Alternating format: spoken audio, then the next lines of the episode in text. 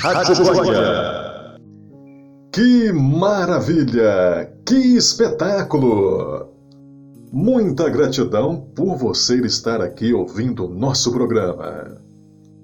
Você está ouvindo o programa Goia com Cervejeiros Amigos, muitos quadros, música, participação de você cervejeiro.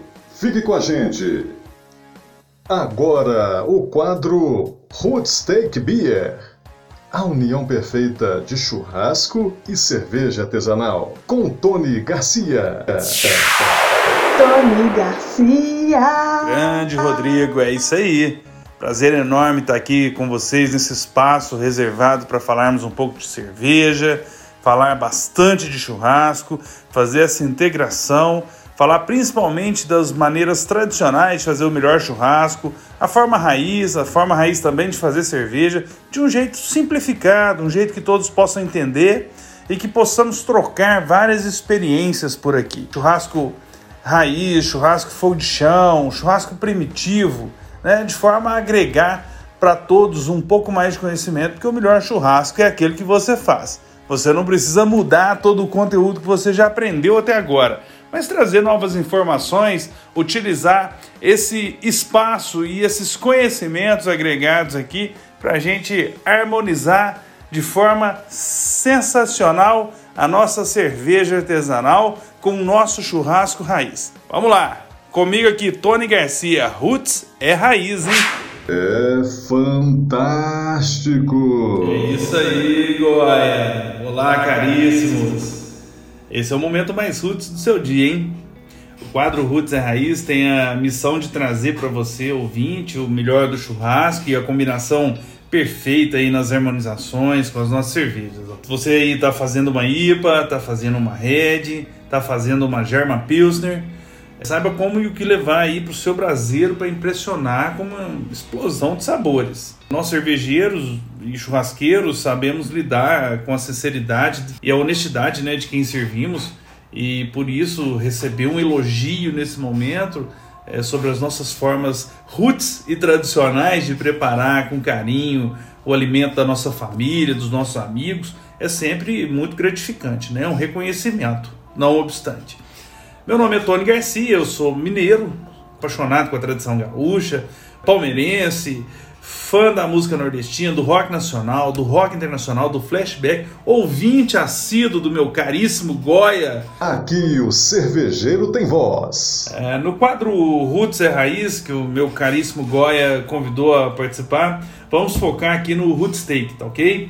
No BBQ americano, no fogo de chão, no churrasco tradicional, temperos, cortes de carne, braseiros e churrasqueiras, parrilhadas, acompanhamentos e harmonizações.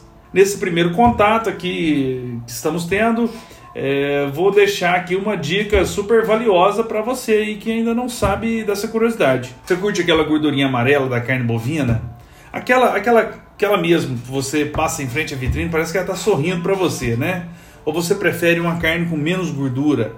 Ou prefere ainda aquela gordura mais branquiçada? Afinal de contas, o que a gordura tem a ver? O que ela vai nos contar da vitrine, no primeiro contato, naquele amor à primeira vista?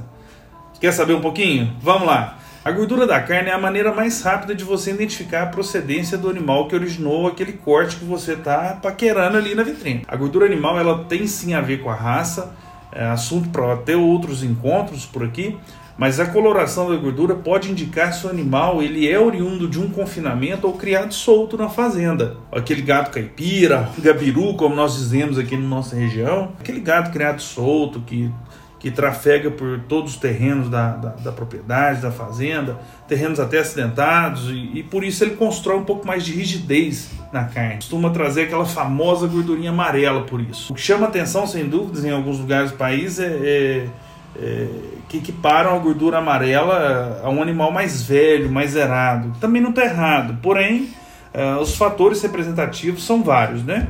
Pode ser, não obstante, a idade do animal, pode ser um fator genético, na minoria das vezes, e na maioria das vezes o responsável pela formação daquela gordura amarela é sim o manejo, a forma com que o gato foi criado, né? a forma solta. A gordura esbranquiçada, o quanto mais branca, maior a probabilidade desse animal ter derivado um confinamento ou de piquetes de, passa, de pastagem controlada. Esse animal trafega menos e, e, por isso, por viver em regimes integrais ou intermitentes, vão ter uma rigidez bem menor das fibras da carne. E também, nesse sentido, uma reserva de gordura mais esbranquiçada, que pode aparecer na forma cutânea, que é aquela camada espessa é, sobre a carne, aquele dedinho de gordura né, que a gente gosta, é, ou intramuscular, que vai causar aquele marmoreio maravilhoso também, né, aquela, aquela gordura que fica entre as fibras ela se posiciona, é uma gordura intramuscular. Em síntese, pela cor da gordura, você poderá se orientar sobre a reserva de energia de cada animal. Grandes nomes das churrasqueadas costumam dizer que não existe é, uma carne de segunda, existe um animal de segunda, que é o animal que não tem esse marmoreio, essa reserva de energia no meio da carne, que vai dar maciez, vai dar sabor. Né? Então, a gordura já passa a te contar aí nesse primeiro momento. E você aí, na sua opinião, existe animal de segunda? Está preparado para essa conversa conosco aqui? Participe pelas nossas redes sociais, mande seus áudios, sua experiência, conte-nos como foi falar isso com seu açougueiro de confiança. Rodrigão, vamos lá, vou pedir minha música, toca Credence aí, Bad Moon Rise. Como dizia minha querida irmã Thais Garcia, música que faz de fazer cerca na roça do papai, tá ok? Um abraço a todos, até a próxima. Roots é raiz. Rádio Goia.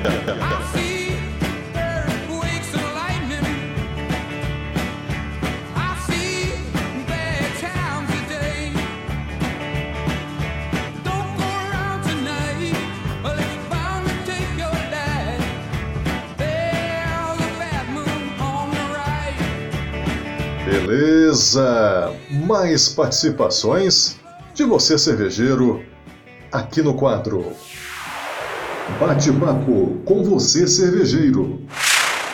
Você, cervejeiro, no ar. Oi, gente, tudo bem? Eu sou o Marco, Marco Killing. Eu que ganhei o, o concurso de Brazilian Ale que o Brejada fez com Cerveja Fácil e com o Capitão Barley, né, com a Keg. Queria agradecer, cara, o convite do, do Rodrigo Goya com aquela voz sensual. Me, Fica! Participar do podcast, muito obrigado. E já aproveitar para agradecer também toda essa galera aí, mano, que faz esse conteúdo no, no YouTube de cerveja, cara, que, porra, se não fosse vocês, eu não tava fazendo cerveja hoje, muita gente também não estaria aprendi tudo, tudo, tudo, tudo no YouTube. Nunca fiz curso, sou de São Paulo. Bom, cara, vamos lá. Pra montar a receita, assistindo os vídeos do Mosturando, quando eu quero conhecer algum ingrediente específico, né? Mas, tipo, essa cerveja em si não tem nenhum ingrediente específico. É malte pilsen, flocão que eu comprei no mercado, e lúpulo brasileiro e o S05 da Fermentes. Tipo, eu faço uma, uma mostura que eu tento começar, tipo, 69, 70 graus. Não fico circulando toda hora. Aí eu tento começar no 69 e deixo despencar essa temperatura, deixo ela cair. Como a minha panela de mostura fica dentro da minha panela de fervura, a grandona fica fechada, então até que segura bem a temperatura. Mas depois eu recirculo para baixar a temperatura, justamente para secar mesmo a breja, né? Tô fazendo muita cerveja assim. Leandro fala que também faz assim, que ele coloca a temperatura lá, deixa cair, não se preocupa muito. E faço isso, depois eu vou subindo a temperatura, recirculando quanto dá, né? E vou subindo para chegar no mash. Fiz lavagem com água fria. E aí fervura eu fiz meia horinha só, porque, cara, essa lupulagem que eu fiz, eu não queria errar a mão de, de, de amargor. E já tem algumas cervejas que eu faço assim. Então, o que, que eu peguei? Primeiro, eu jogo, joguei 7 gramas de, de Columbus é, logo antes de, de começar começar a resfriar. Deixei acho que 10 minutos e aí comecei a resfriar. Mais 5 minutos eu acho que chega na, na, abaixo de 80 para de extrair ácido alfa, né? Depois eu, eu só fiz essa lupulagem com a cerveja quente. Depois o resto do pacotinho do. Isso foi com Columbus. O resto do pacotinho do Columbus, os 43 gramas, eu separei um litro de mosto frio, fui no fogãozinho, fervi. Quando começou a ferver, joguei lá todos os 43 gramas, deixei por 3 minutos e joguei tudo isso no, no mosto frio. Aí eu consigo extrair exatamente 3 minutos de amargor e eu consigo segurar muito, muito, muito sabor e aroma.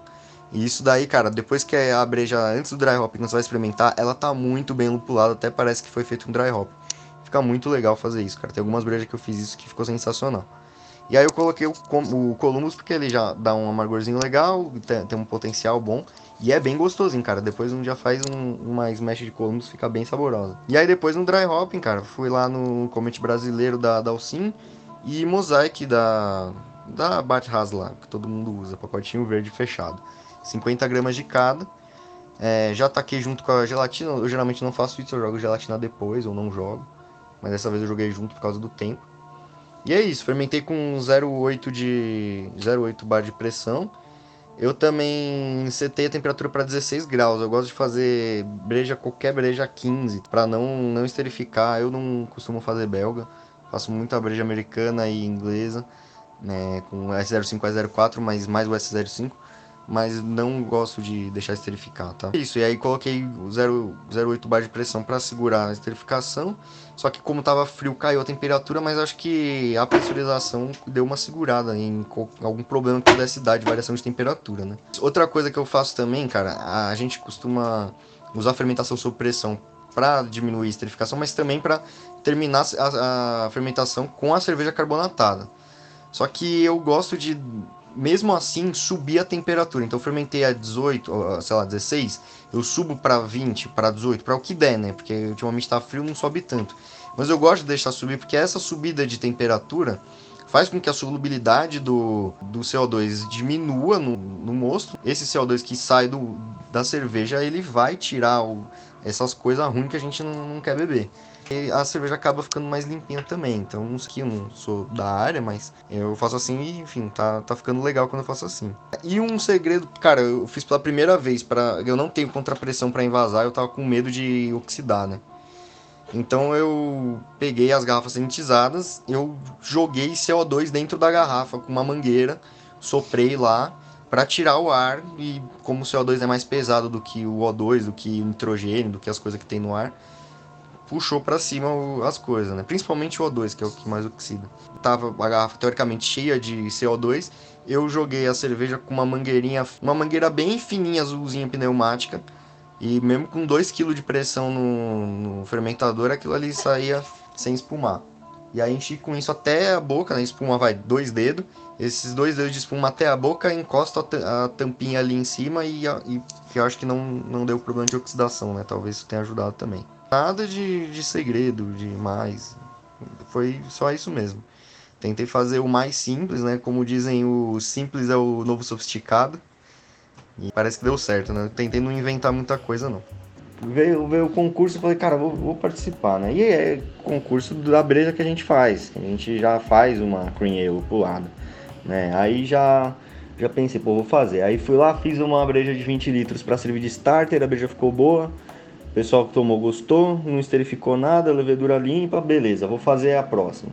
Startei a lama, fui, coloquei a breja para fermentar quando minha mãe me. Eu fermento na casa dos meus pais, né? Aí minha mãe me liga um dia e fala: Meu, acho que deu ruim aqui na sua cerveja.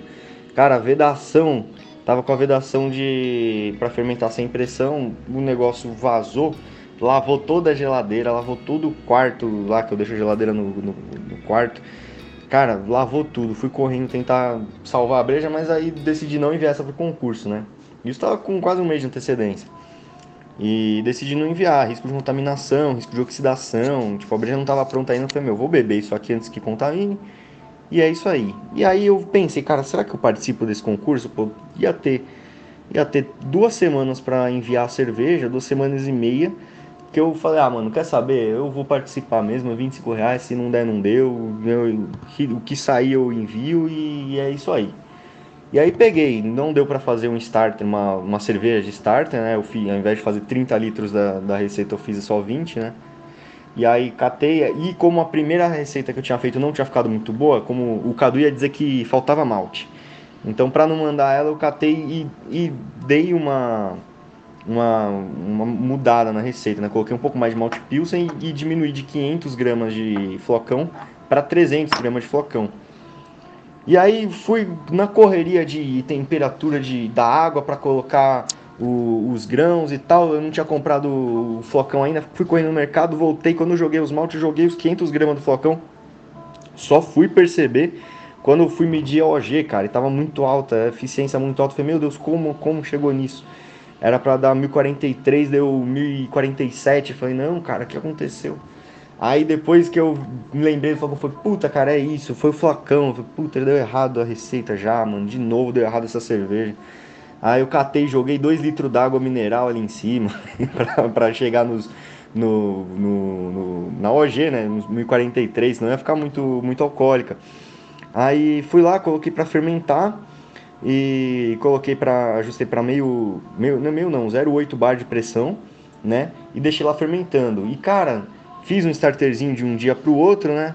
Com a lama, com a lama não, com, com um sachêzinho de fermento seco, né? Vai ser 0,5 Mano, não deu um, um, sinalzão de starter, nada. Quando eu joguei, joguei a breja, né, lá pra, já para fermentar, demorou para começar a fermentar. Eu setei a temperatura para 16 graus.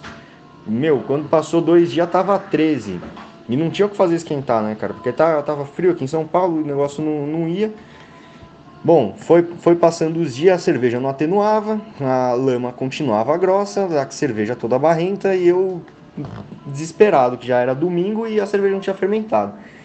Quando chegou terça-feira, deu um sinal de que tinha começado a, a, a parar, a dar uma sossegada, que ela começa a ficar menos barrenta, né? O Krausen começa a diminuir. Eu já falei, meu, é agora.